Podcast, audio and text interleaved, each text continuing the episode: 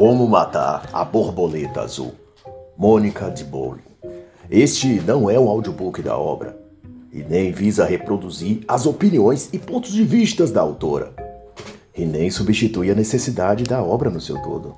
A autora é nascida no Rio de Janeiro, é economista, professora universitária nos Estados Unidos e pesquisadora. Já escreveu para importantes veículos de comunicação nacionais e estrangeiros e possui um cabedal de conhecimento respeitado por seus pares no Brasil e no mundo. Nesta obra, ela discorre acerca do período de governo da ex-presidente petista Dilma Rousseff. Ela avalia as decisões políticas e econômicas e suas consequências no cenário geopolítico no Brasil e no mundo. E no que isso resultou em melhora ou piora de vida para os brasileiros. Ela perspassa então suas análises pelos campos da ciência política, da economia propriamente dita e da sociologia. E dito isso, pode-se dizer então que a obra de Debole é um choque de realidade, não apenas porque expõe as causas e consequências das ideias e decisões políticas que, no governo petista, levou a uma profunda crise econômica no país, mas também porque deixa evidente o lado ideológico que a governante do país e seu partido, na ocasião, tinham colocado em curso. Essa obra é, portanto, acima de tudo, um alerta e retrato dos erros e do preço que se paga por eles, ao eleger representantes políticos comprometidos com ideologias totalitárias, antidemocráticas e antipatrióticas. O enredo que cobre o aqui trazido pela autora sobre o governo Dilma Rousseff é o da borboleta azul, do sul da Inglaterra no final dos anos 1970. Houvera, naquele período, uma infestação de coelhos e as plantações das fazendas estavam ameaçadas de uma crise, visto a rápida proliferação desses animais e seus hábitos alimentares. Para evitar o desastre na produção agrícola da região, foi adotada a iniciativa de inocular os bichinhos com o vírus da mixomatose, uma doença que deixa os coelhos letárgicos e, portanto, mais vulneráveis aos seus predadores naturais e menos aptos a reproduzirem.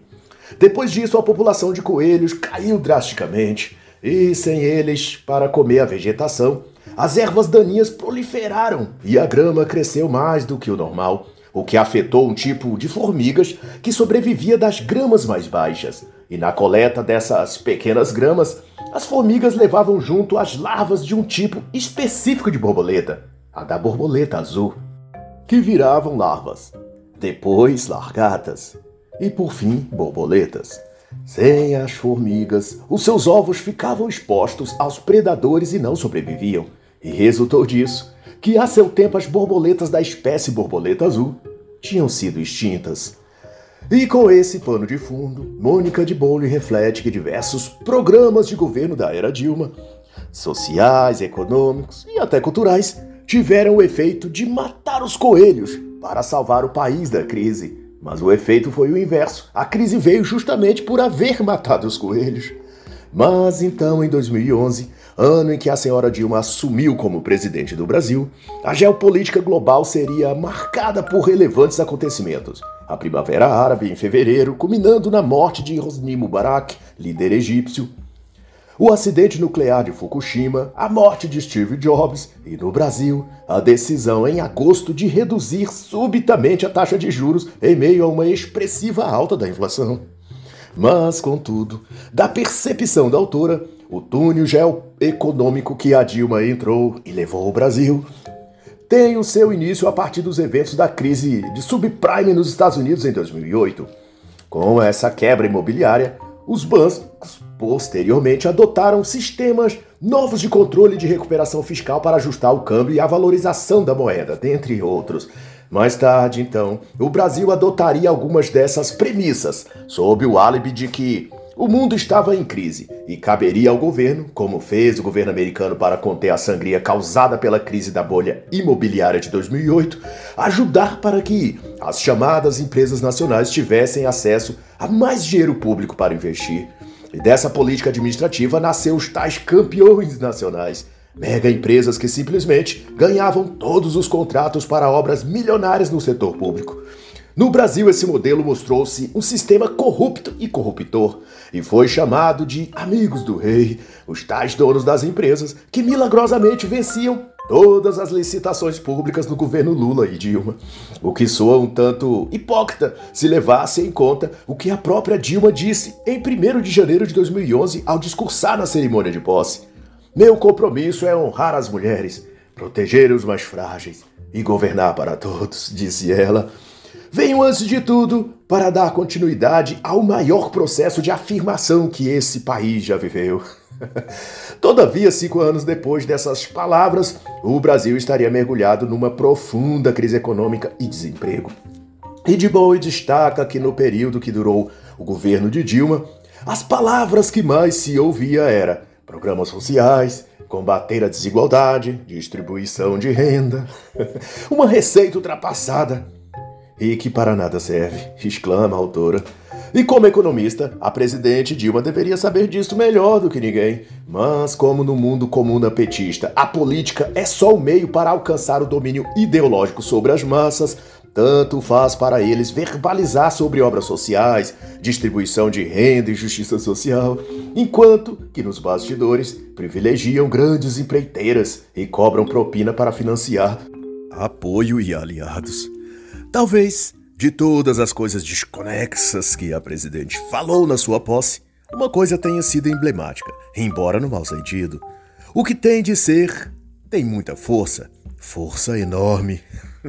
e a julgar pelo projeto que seu partido e seu pai político, Lula, quis impor sobre o país, talvez ela tenha tido razão.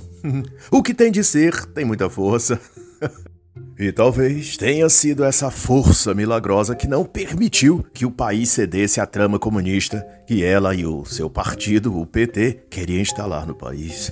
Seja como for, em 2011, o contexto no Brasil era de aumento generalizado dos preços de, das matérias-primas do mercado internacional. A inflação subia e a medida do governo federal era expandir o crédito público e os gastos federais. E ainda que o cenário macroeconômico fosse de mal a pior, o governo brasileiro aumentava impostos ou criava novos e concedia mais empréstimos para que a classe trabalhadora continuasse a consumir bens e a manter a roda da economia girando. E o quadro geral era esse. Segundo de Bobbio, crédito público farto, privilégio a empresas amigas do governo. E a autora reforça que, na literatura econômica, essa postura é denominada de protecionismo econômico, e a experiência mostra que países que adotaram essa medida acabaram piorando ao invés de melhorar tendo problemas como recessão, hiperinflação e desestabilização em geral. E essas soluções que se pretendia visavam manter a rotatividade de consumo. Porém, as famílias brasileiras já estavam muito endividadas, desde que a política econômica do governo anterior, Lula, facilitou e incentivou o crédito dos brasileiros concomitante à diminuição de impostos sobre geladeiras, máquinas de lavar, fogões, automóveis. Mas, diante da piora do cenário econômico do governo Dilma, teve-se de rever alguns desses pontos e decidiu-se adotar, em meados de 2011, uma espécie de novo imposto, chamado Imposto Variável. E essa inovação viria a afetar a rotatividade da moeda, os commodities e a taxação de câmbio. Em consequência, a taxa de inflação só subia e em outubro já houvera chegada em 7,3%. E não obstante o índice de atividade econômica fosse baixando devido a esse conjunto de fatores, a taxa de consumo da classe média brasileira decaiu drasticamente, justamente no período que mais se esperava uma recuperação, que era nos três meses finais do fim do ano. E essa derrocada continuaria até pelo menos 2014, quando a situação tomaria dimensões catastróficas, ou, para manter a analogia da borboleta azul, entraria de vez em extinção. Mas, segundo o trem desgovernado da Dilma, estação por estação, o embarque em 2012 em nada melhoraria a viagem. Em abril, o governo anunciaria novas medidas de incentivo à indústria nacional, conhecidas como Plano Brasil Maior. Mas, como ficaria claro, sem a politicagem, propina e esquemas do tipo campeões nacionais, se tornara difícil alavancar a produção como queria o governo. Em maio, a presidente Dilma viria então anunciar uma alteração no rendimento da poupança, como forma de tentar reduzir as taxas de juros. Mas antes que se visse algum resultado disso, o escândalo iniciado no governo Lula do mensalão veio às manchetes. E um novo capítulo, em agosto, iniciou-se que era o julgamento dos larápios que participaram da roubalheira, e 37 réus, incluindo do alto escalão do PT, como José Disseu, foram condenados. Mas no tocante ao quadro econômico, a meta do governo Dilma era fazer o consumo dos brasileiros aumentar, custasse o que custar. O foco, então, foi usar mais ainda o dinheiro público para patrocinar a economia, e se fez que o PAC multiplicasse as obras por todo o país, sob a lógica de que mais obras geravam mais empregos, e mais empregos gerariam mais consumo. E o consumo manteria, por sua vez, a economia girando, e todo o gasto do governo seria então recuperado através dos impostos, que também não paravam de crescer em alguns setores-chave o que fatalmente não daria certo. E as obras do PAC acabaram abandonadas, muitas delas.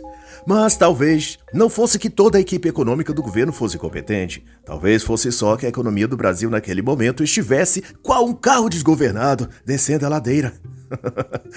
não havia muito o que fazer para evitar o desastre. Tudo o que dava para fazer era se segurar firme, apertar o cinto e tentar reduzir o impacto para ver o que salvaria depois. Diminuir os danos e recuperar o que der depois da batida era essa a situação. E de modo geral, a receita da Dilma não era nenhuma novidade. Foram algumas particularidades, grosso modo, que baseava-se em os bancos conceder crédito, as famílias consumir e os empresários investir. Mas ocorre que um governo basear sua política monetária em bases tão voláteis é, no mínimo, apostar na sorte, tentar atuar sob expectativas que não se tem qualquer controle ou previsibilidade é uma aposta de altíssimo risco, e nesse caso, o governo saiu perdedor. E nesse jogo, a taxa de juros brasileira já estava na casa dos 10,5%, e sabia-se qual era a aposta. Declaração após declaração, a presidente reforçava o epíteto de que o Brasil tinha maturidade econômica suficiente para suportar o peso dos juros e que iria focar no crescimento do país, pois à medida que houvesse mais investimento em obras e também na indústria nacional e mais crédito para as pessoas, elas iriam retomar o consumo e a inflação iria baixar automaticamente. Mas a resposta a isso veio em dados econômicos.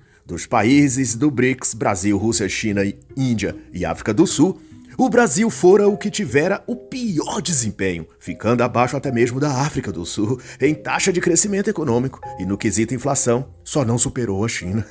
Mas, no entanto, nada é tão ruim que não possa piorar. E não bastasse os coelhos terem sido mortos e as borboletas azuis extintas, o Brasil também tentava acabar com a lavoura inteira e com seus produtores junto. Se o IPI sufocava a indústria levando os custos de produção industrial, o IOF, outro imposto celebrado pela Dilma, pavimentava a ladeira onde a economia já deslizava como um carro sem freio. E a indústria de transformação, fundamental na cadeia produtiva nacional, declinava a olhos vistos, e de 25% do produto interno bruto correspondia agora a míseros 12%. E de acordo com a autora, esse fetiche por esse setor da economia era justificado, segundo o Ministério da Fazenda da Dilma, pelo fato de empregar mais pessoas que outros setores e ter o potencial, portanto, de alavancar o crescimento do país. Todavia, enquanto concentrava sem sucesso sua atenção nos setores têxtil e automobilístico, sem obter sucesso, negligenciava outros, também fundamentais, como a indústria do agro, por exemplo. E assim, o palco do teatro de terror da economia brasileira estava pronto e bem montado. E as estrelas principais eram três: os juros, o câmbio e a carga tributária. Mas o papel mais importante e assustador coube ao diretor do espetáculo. Nesse caso, da diretora, a senhora presidente Dilma Rousseff. E com declarações e falas desastradas, a presidente confundia tanto os brasileiros como seus próprios ministros, e a cada frase e discurso que fazia era como se uma bomba fosse lançada sobre a economia e administração de seu próprio governo. Era como um capitão cego guiando um barco à deriva sem leme na tempestade. A chance de dar certo essa viagem era zero. Todos tentavam apenas saber em que lugar do mar revolto o navio ia afundar, se perto ou longe da praia. e de assim, Com sua comunicação confusa e raciocínio tortuoso, o trem da Dilma chegou a 2013 e em janeiro o ano já era sacudido pelo ocorrido no Rio Grande do Sul, no incêndio da boata Tiquis, que vitimou 242 pessoas. Na Venezuela, o amigo comunista de Lula e Dilma, Hugo Chávez, morreria de câncer e na Itália o Papa Bento XVI renunciaria ao cargo. E antes de findar o ano, em outubro, a empresa de Eike Batista, uma das campeãs nacionais, pediria falência. Mas dentro do trem desgovernado da Dilma e de seus ministros, todos eram evasivos e cheios de declarações enigmáticas. O câmbio flutuava desde dentro de uma banda adequada, diria o ministro da Fazenda aqui do Manteiga. O câmbio é vigilante, disse o então ministro da Indústria e do Comércio Exterior, Fernando Pimentel. Mas nunca se soube qual era a tal banda adequada e nem o câmbio vigilante. Essas eram expressões vazias de significado. Eram apenas verborragia sem nexo, algo bastante praticado pela chefe do executivo naquela ocasião, a Dilma Rousseff, que a cada vez que falava gerava mais confusão ainda e ninguém compreendia nada. A mesma Dilma tentou tranquilizar os brasileiros e inocular uma injeção de ânimo na veia da sociedade, dizendo que em 2013 teríamos um crescimento sério, sustentável e sistemático. Palavras bonitas, mas como todas as outras que a presidente falava, era esvaziada de significado. E Mônica de Bolo indaga o que queria, na verdade, significar um crescimento sério. Acaso o crescimento de 2012, embora tímido, não teria sido sério? ai ai, segundo se vê, Toda essa redundância talvez fosse só para encobrir que, apesar de ter prometido 4% de crescimento em 2012, o Brasil cresceu míseros 1,6%. Como dito, o carro estava descendo a ladeira e não tinha freio. o que acontece, na visão da autora, é que a dona Dilma fazia anáforas, repetia as mesmas expressões para enfatizar uma ideia. Só que a ideia era a mesma verborragia sem sentido, ou, para citar um termo da própria Dilma, uma confusão translúcida. e tem mais exemplos. Tente discernir você o que quer dizer meta superávit que foi obedecida sendo descumprida, ou então monotonicidade ascendente. e assim as políticas econômicas do governo eram acobertadas com floreios linguísticos que diziam nada de concreto. Apenas jogavam fumaça na confusão para que ninguém visse que o carro estava sem rumo e iria tombar a qualquer momento. E para esclarecer ainda mais, Mônica de Boi vai dizer que já nos primeiros meses de 2013, muitos já haviam se dado conta de que, se aquele não era ainda o pior dos tempos, o Brasil caminhava passos largos em direção àquele destino. E em junho de 2013, mais de um milhão de pessoas saíram às ruas em protesto. Um sinal claro de que nem todos que viajavam no carro desgovernado da Dilma estavam dormindo ou anestesiados. Alguns, mais de um milhão, tinham acordado e olhado pela janela e visto que a estrada em que o carro estava sendo guiado dava ao fim num despenhadeiro fatal. e esse despenhadeiro mostrou seu fundo em 2014 e 2015. Nem no futebol onde o Brasil era rei, já não era mais assim. Em julho, em plena Copa do Mundo, a seleção brasileira perdeu para a Alemanha de 7 a 1. E se essa tragédia futebolística já não fosse o bastante, apesar do trem maluco petista dirigido por Dilma estar em rumo ao abismo, apesar disso, a senhora Dilma Rousseff foi reeleita em outubro de 2014. Um mês antes, agências internacionais de avaliação de risco financeiro satirizavam o Brasil e alertava seus investidores sobre o potencial de calote do governo brasileiro. E nem a mudança de ministro da Fazenda, de Joaquim Levy em lugar de Guido Mantega, ajudou a melhorar a imagem e nem os rumos do país. E de então, em 2014, o investimento no país tinha sumido e o crescimento econômico já não era sequer esperado. Tentava-se apenas manter a torcida para que, ao menos, o estrago não fosse maior ainda. a política agora era contenção de danos. A matriz econômica iria colapsar, e isso era tido como certo. O BNDES, a Caixa Econômica e o Banco do Brasil, usados no governo Dilma como instrumentos para turbinar gastos e investimentos, agora já não conseguiam mais mascarar seus prejuízos bilionários, e toda a cadeia produtiva, do público ao privado, estavam fragilizados e à beira de um colapso. E já não era também mais possível esconder da população que isso se devia à má gestão e políticas públicas. da então senhora presidente Dilma. E, para exemplo, a autora descreve uma dessas operações, ou mal feitas ou delituosas mesmo, que custou ao erário público e afundou o país. para fornecer empréstimos vultuosos com juros especialmente confortáveis e há um prazo muito flexível para pagar até 2060, por exemplo. As empresas campeãs nacionais recebiam do BNDES, Banco do Brasil e Caixa Econômica, somas que só em 2014 chegaram a 120 bilhões de reais. E como esses subsídios eram de muito longo prazo, de até quatro décadas, esses recursos eram, soube-se depois, custeados pelo próprio Tesouro Nacional, ou seja, dos cofres públicos. Mas essa ineficiência da gestão Dilma não se limitou a essa questão. A presidente também interferiu desastrosamente na regulação dos preços, nos mais diversos setores, na questão dos empréstimos dos bancos públicos, que se chamou de pedaladas fiscais, enfim, toda a estratégia do governo Dilma se revelou uma viagem por caminhos íngremes a um desfiladeiro mortal. Mas a Dilma tentou consertar as coisas, isso você não pode negar, do jeito dela, mas tentou. em 2015, no Dia Internacional da Mulher, vestida de verde, a cor da esperança, a presidente foi à TV pronunciar a nação. Ela pediu que os brasileiros tivessem paciência, que os problemas do país eram temporários. Ia passar. Talvez ela não tivesse percebido que, na verdade, o maior dos problemas da nação àquela altura era justamente ela, a pessoa que conduzia a nação. a condutora do veículo que dirigia o trem maluco direto para o abismo. Esqueceram de dizer isso a Dilma, de que quem matou os coelhos foi responsável também pela extinção das borboletas.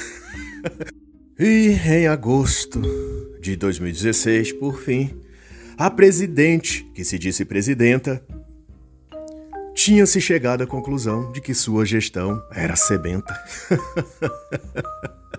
e não havia outro caminho senão o impeachment. Mas não esqueçamos de que quem deu esse mau presente para o país foi o senhor Luiz Inácio Lula da Silva. assim, ele também participou da morte dos coelhos e das borboletas azul. Ele foi a mão que aplicou o veneno nos coelhos. e assim, encerra a análise da obra Como Matar a Borboleta Azul, uma crônica da era Dilma, de Mônica de Bouri.